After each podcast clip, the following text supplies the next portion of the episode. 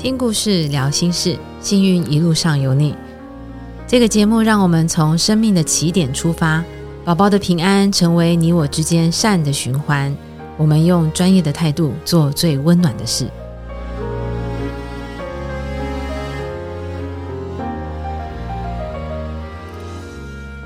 欢迎收听《幸运一路上有你》，我是艾梅。上一次邀请到台儿诊所董于轩护理师，跟我们分享了在产前发现先天性心脏病的陪伴过程。那今天我们邀请到的也是台儿诊所王如轩护理师。也是我在台儿诊所认识的第一个护理师，不能讲最爱的，因为其他人会生气。要讲到我跟如萱认识哦，呃，张东耀医师还没有请我来胎儿医学振兴会，晚上大概十点多，他突然跟我讲说，有一个建设公司希望了解我们纯恶劣有哪些照顾的计划，记得吗？如萱？对对，然后叫我们提案子。我想哇，我都还没有到职诶，要写案子。然后他就说：“不用担心，我们有一位专责的护理师，从头到尾的细节他都很清楚。你找他。”我说：“好。”但是，一看那时候已经晚上十点多了，我也很不好意思麻烦如萱。张东耀医师就直接把讯息传给了如萱，要如萱在那个时候跟我联络。对对，你有觉得很疯狂吗？于是半夜十一点，如轩敲了我，在在 LINE 里面就直接传了讯息给我。然后十一点钟，我们还在讨论要怎么回复那个建设公司要求的提案。那时候我就在想，这群人，嗯，不是太有爱，就是太疯狂。今天我们就会请如轩分享有关唇腭裂跟肢体异常的个案故事。如轩好，艾美你好，我是吴轩，目前正担任台儿诊所的护理师，主要负责产前发现唇腭裂或是肢体异常，比如说多指、病指、缺指等等的异常个案。如轩，你刚刚提到你是专责胎儿唇腭裂这个门诊嘛？是，你可以跟大家介绍一下唇腭裂这样的先天性的疾病。唇腭裂是一种颜面部最常见的先天异常。俗称兔唇，那它在亚洲的发生率大约七百分之一，发生原因可能跟遗传、基因、环境等等有关。其实啊，它跟传统的迷失，例如说怀孕拿剪刀啊，或者是针线，没有直接的关系。那唇腭裂它可以分成五个类型，从最轻微的第一型唇裂，第二型的唇裂牙槽裂，以及第三型的唇裂牙槽裂及腭裂。第四型的腭裂以及第五型的隐性腭裂，一般民众会称唇腭裂小孩是兔儿或者是兔宝宝。所以如萱，你刚刚提到唇腭裂它有五种分型嘛？对，所以在肚子里面，我们就可以透过超音波看到宝宝唇裂的状况，甚至刚刚说到第四、第五型是里面。对，现在连里面的第四型腭裂跟第五型的隐性腭裂都可以透过。产前的高层次超音波去诊断哦，也难怪我们可以在产前就让妈妈知道宝宝实际上的状况。对，那也希望把治疗计划就是在产前就先把它做完整。嗯，的确，五种分型应该关系着后面的医疗计划都不太一样，爸妈可能就有不同准备的事项了。好，我知道那个胎儿目前有很多的异常门诊。那纯恶劣的门诊应该是目前经营最顺利，而且门诊量还蛮大的一个诊别。那我也知道，在五年前也是如轩一手到台儿之后开始经营这个纯恶劣的门诊的。呃，当初台儿诊所怎么会指派你去接这个这么艰困的任务呢？啊，原先我是在医学中心的小儿外科担任护理师。那其实综合各个科别的小儿科手术，例如说骨科、整形外科、耳鼻喉科、泌尿科等等。接触的个案疾病种类相当的多，举例来说，有唇腭裂、多子、病子、尿道下裂等等。后来因为有了家庭，转换到台儿来。起初在园林台儿接触了产前怀有唇腭裂的个案，当时的个案因为胎儿诊断出唇腭裂而不知道该怎么面对。后来也因为宗教信仰的关系，问了神明，那神明是觉得他们会有很多福报，所以后续的话，妈妈也决定继续怀孕。这段故事我们也有拍成纪录片，在台儿说的 YouTube 频道一加一妈妈看产检，宝宝看胎检，欢迎大家有兴趣也可以上去看看。那如萱是一个很棒的来宾，因为他顺便帮我们胎儿医学振兴会打了广告。哎，那我们再重复一次啊，是胎儿说 YouTube 频道，然后我们影片的名称是一加一妈妈看产检，宝宝看胎检。如萱刚刚讲的这个例子啊，我记得张院长曾经好像也跟我提过。就是他说神明都这么帮忙了，我们医疗人员也得加把劲才行。所以后来张院长的确做了一些决定跟安排，对不对？对。那也因为有了前面的故事，因此张东耀医师决定将产后的治疗计划提前到产前来，也开始跟整形外科的陈国鼎医师合作，让父母能在宝宝出生之前就先了解出生的治疗，做最适当的决定。嗯，那也正好我之前有外科的经验，而被指派担任唇腭裂及多子的各管师。那台二的唇腭裂联合门诊跟陈国鼎医师合作的模式，也将近有五年的时间了。嗯，在台儿。嗯，的确，我们关注的是在产前。不过，如轩在做这个唇腭裂的门诊关怀的时间拉得很长啊，因为连着医疗的计划跟后续的陪伴，如轩也都在里面有很重要的角色。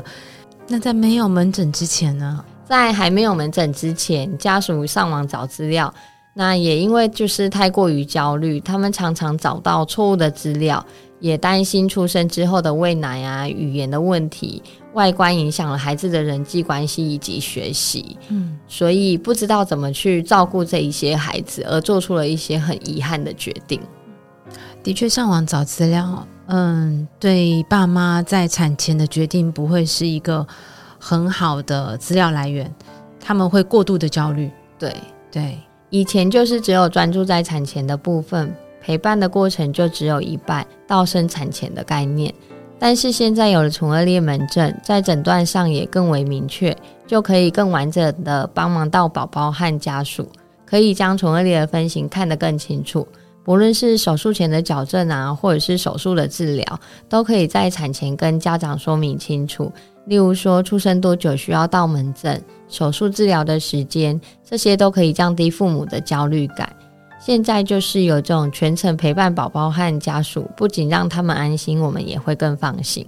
的确，在很多产前诊断的单位来讲，如果是正常的宝宝，那家庭应该不用太大的担心，因为宝宝就顺着他整个孕程的过程把它走完，然后顺利宝宝出生，大家开心的迎接。可是对于胎儿诊所来讲，因为异常的门诊里面接触的异常宝宝跟家庭很多。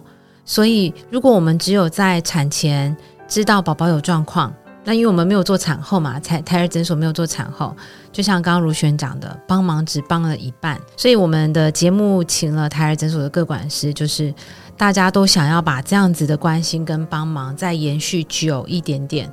对对，尽管我们没有接生的服务，胎儿这边没有，但是嗯，看到了宝宝跟。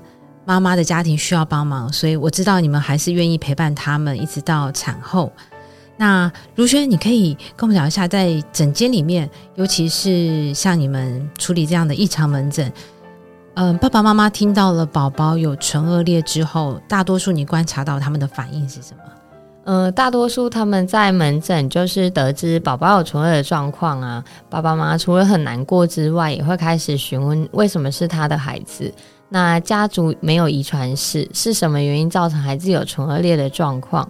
也因为唇腭裂它是外观上的问题，所以呃，爸爸妈妈通常会问说，出生多久会安排手术等等的。那其实目前唇腭裂发生的原因不明，也没有明确的基因可以做诊断啦。好，我整理一下如轩刚刚讲的，因为也让我回忆到之前我们邀请董董来讲先天性心脏病的成因。我们发现，从心脏病到唇腭裂，就是你们给我们一些很理性的数据跟知识，都告诉我们，其实这些先天性疾病发生的原因都没有很明确，对不对？对，单纯就是几率的问题。那当然，可能还有一些环境、药物跟遗传少部分遗传的问题，主要取决于几率。所以，我真的也要请各位爸爸妈妈。如果当我们的宝宝有一些小状况的时候，第一句话不要问这是谁的问题或是谁的错，因为他可能就是在胚胎发育过程里面遇到的一些小困难而已，不是任何人的错，不是宝宝，也不是我们。我记得之前哦，呃，我也有一个同学应该是唇腭裂，因为那个时候我们对于这样子的医疗医疗的认识没有很清楚，然后我们也不知道那个叫唇腭裂。只觉得他们长得好像有一点点不太一样，有一些疤，而且说话感觉怪怪的。我想正在收听的听众们或多或少身边可能也有这样子的朋友或亲友，所以我想请如轩跟我们分享，你在第一线临床的时候有没有比较印象深刻，就是关于唇腭裂的一些个案故事？好，我今天要分享的个案有上过电视，也因为太特别，所以想再跟大家分享。那这个爸爸其实本身是唇腭裂的患者。唇裂、牙槽裂合并腭裂是属于第三型的唇腭裂，也是手术次数最多的。那由于当时的医疗没有这么进步，所以手术后修复的状况啊，其实没有想象中的这么好。加上讲话有鼻音，不太清楚，嗯，导致他在跟他人沟通的时候有一些困难。那第一胎的孩子都正常。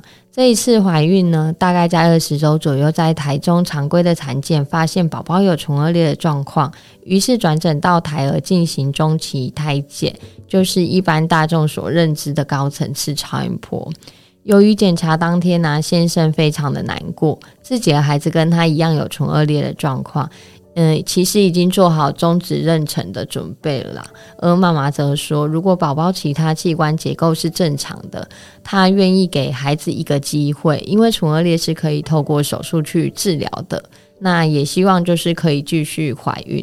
嗯，刚如轩讲这个例子，可以感受到，就是爸妈在理性上其实都知道唇腭裂可以手术治疗，可以恢复原状，但情感上。爸爸没有办法接受，因为爸爸自己曾经嗯走过那一段，也许在他小时候的那个年代，有一些很不愉快的成长经验，对不对？对，所以爸爸很不想要留下来，但是妈妈基于理性跟情感，他都愿意给这个宝宝一个机会。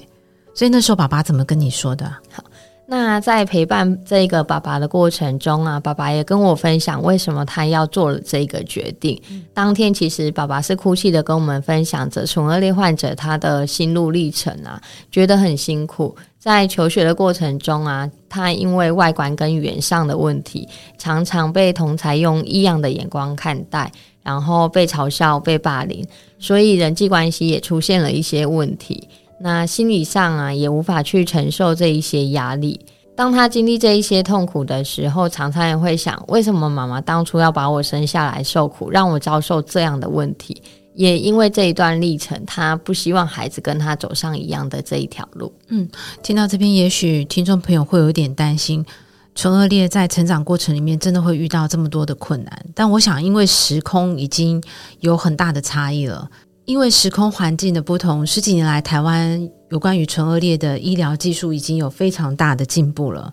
那刚刚这个例子里面啊，如萱，你刚刚提到爸爸，他就是回忆到自己成长过程很难过，但是宝宝跟他的状况是一样的吗？也是很严重的那一型吗？嗯，其实宝宝的状况比爸爸还轻微一些些，所以后来我们也建议孕妇安排唇腭裂的门诊。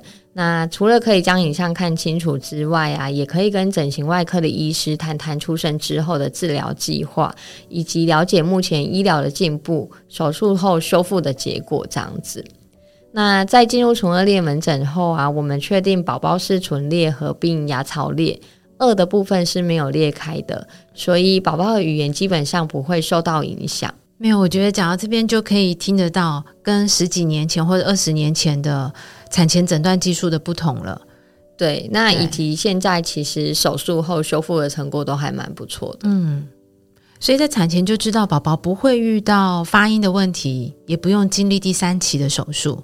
对，对，在以往可能几十年之前，大家的认知就是一种嘛，对不对？就是唇腭裂，对，就是最严重的那一种。还有，所以爸爸应该放心很多。好，那我们要请如轩公布答案喽。后来爸爸做了什么决定呢？在陪伴的过程中，爸爸也表示宝宝没有恶劣的问题，语言没有受到影响，相对的就比较放心。原本其实是比较担心上学之后被同学嘲笑，那也跟妈妈讨论之后，就决定继续怀孕。现在这一个孩子也已经完成修复手术了。刚如轩这个例子里面特别提到，宝宝因为没有腭裂的状况，所以爸爸放心很多嘛。那腭裂可能关系到之后发音的问题，我就想到曾经参加我们振兴会的一个妈妈，也怀了唇腭裂的宝宝，但她自己本身也是唇腭裂的患者，有裂到二。可是你知道她从事什么工作吗？如轩？英文老师，对你当然知道，因为你跟我一起带活动的。她的英文发音非常的标准跟漂亮，而且唇腭裂的患者担任外语教学不止她一个，还有另外一个自工妈妈也是。所以的确啦，可能腭裂会影响未来的发音的问题，但是也有很多的地震可以告诉我们，我我们有很多补救的方法，甚至其实不会影响到他语言的障碍。他可以担任外语的老师，甚至他可以出国留学。像维尼，他就从加拿大留学回来。这个其实爸妈如果多听听，或是多看看，就不会太过焦虑了。谢谢如轩刚跟我们分享这个很感人这个爸爸的故事。那爸爸妈妈在产前发现了唇腭裂，心里当然有一些很大的冲击，但是出生之后才是他们挑战的开始。对对，那其实以往啊，就是当爸爸妈妈决定就是要把孩子生下来之后，他们的确会面临到一些呃月子中心或者是保姆拒收的问题啦。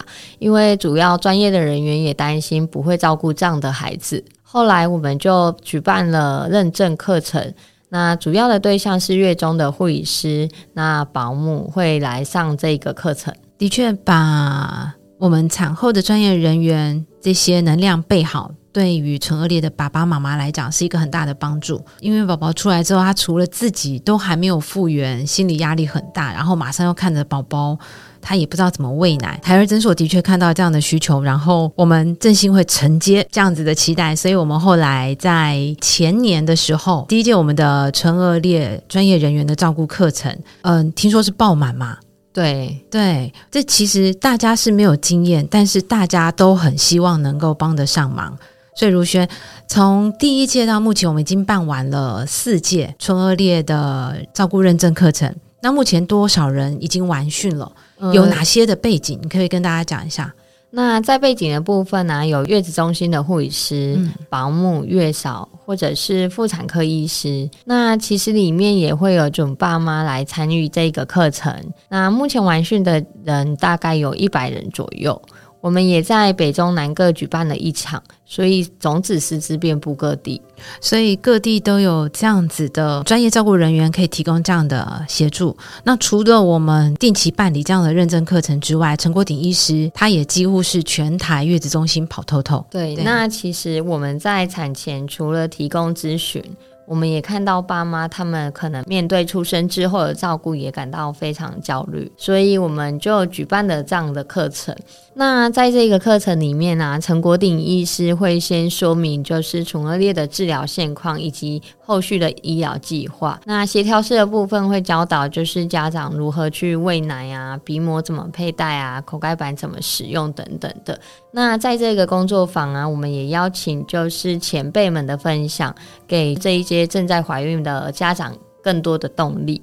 那课程当中，就是他们也会分享他们在照顾唇腭裂的孩子的一些经过，以及手术治疗啊、手术前矫正等等的，大家也可以就是彼此交流，让这一些家长在宝宝出生之前有一个实作的机会。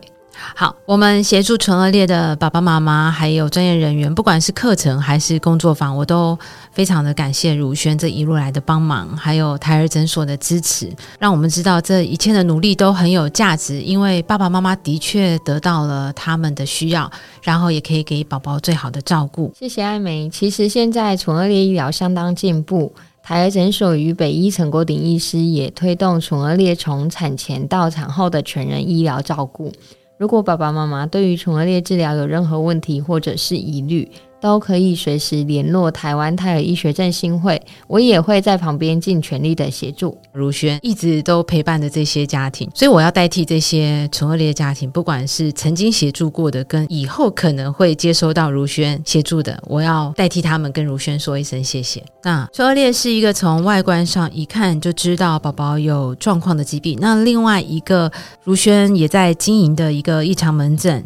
也是从外观上就可以一眼判定的，就是如轩，你也负责肢体异常的一个个案管理，是吗？对，嘿，有关于肢体异常，嗯，包含哪些状况呢？如轩，那肢体异常包含手脚的多指、缺指或者是并指、足内翻，那甚至是手臂或者是腿部的缺失，都是属于肢体异常的部分。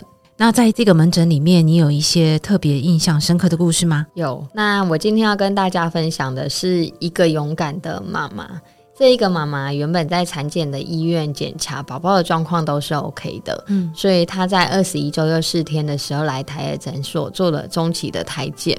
那当天其实我们也发现，就是宝宝的双手各多了一只手指，双脚也各多了一只脚趾，嗯，所以其实他比一般的孩子多了四个指头。那当下妈妈非常的难过，就是也非常错自己的孩子会有这样的状况啊，所以她也蛮自责的。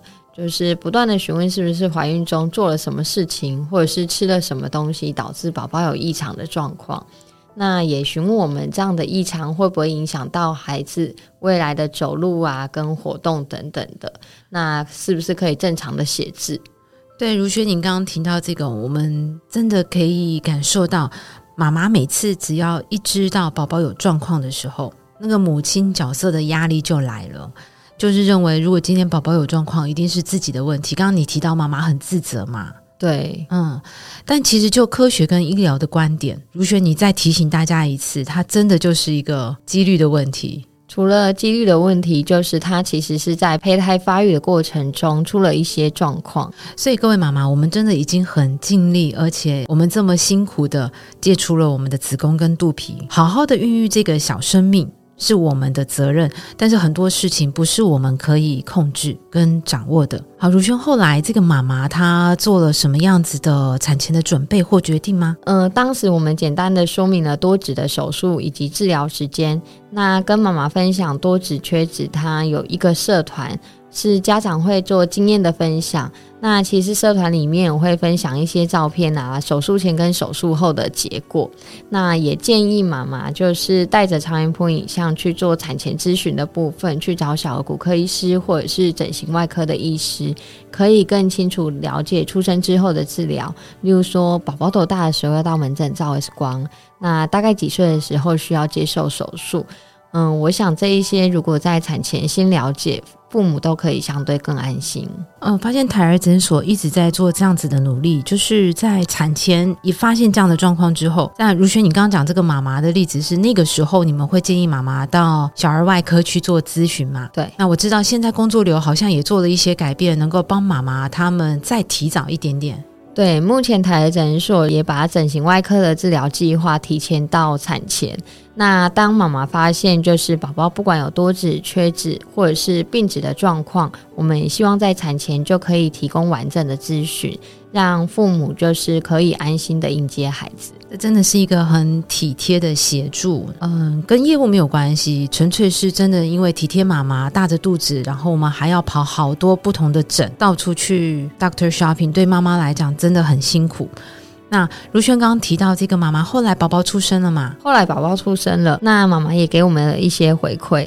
嗯，我知道如萱今天也有准备妈妈当时写的信，对不对？对，你可以稍微再录一段那个时候妈妈是怎么回馈的吗？好，妈妈在信里是这样说的：好庆幸产前在胎儿发现了这件事情，在咨询过很多医生后，心里也着实放心了很多。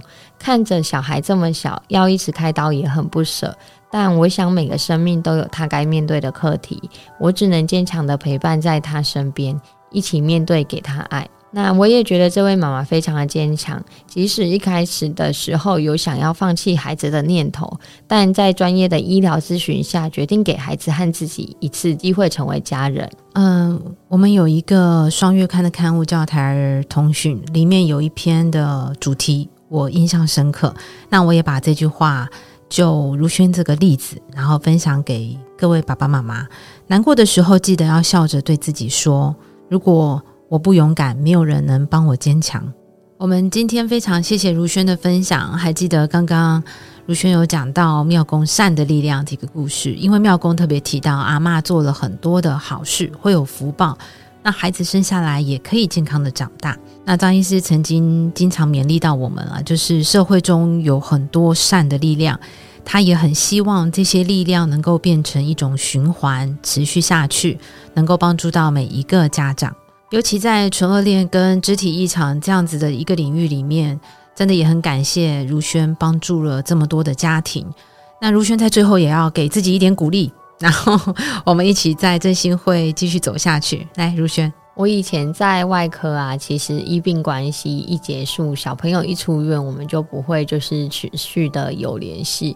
那其实，在台儿诊所服务这一些日子啊，就会想要嗯持续关心妈妈跟。宝宝的状况，即便过程中很辛苦，可是让我觉得这些帮助都是有意义的。希望透过今天如轩分享的故事，可以帮每个家庭找到力量。好，我们下一集会邀请到台儿诊所专责遗传的个案管理师，跟我们分享有关于遗传上面的个案故事。今天谢谢如轩，那我们下次见喽，拜拜，拜拜。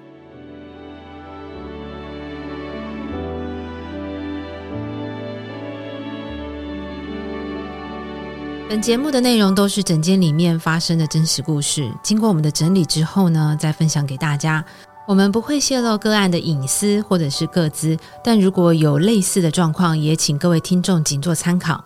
本节目也呼吁各位听众，如果遇到相同的状况，或者是希望能够对医学疾病更了解的，要寻求专业的医师人员哦。希望你喜欢今天的节目，我们下次见。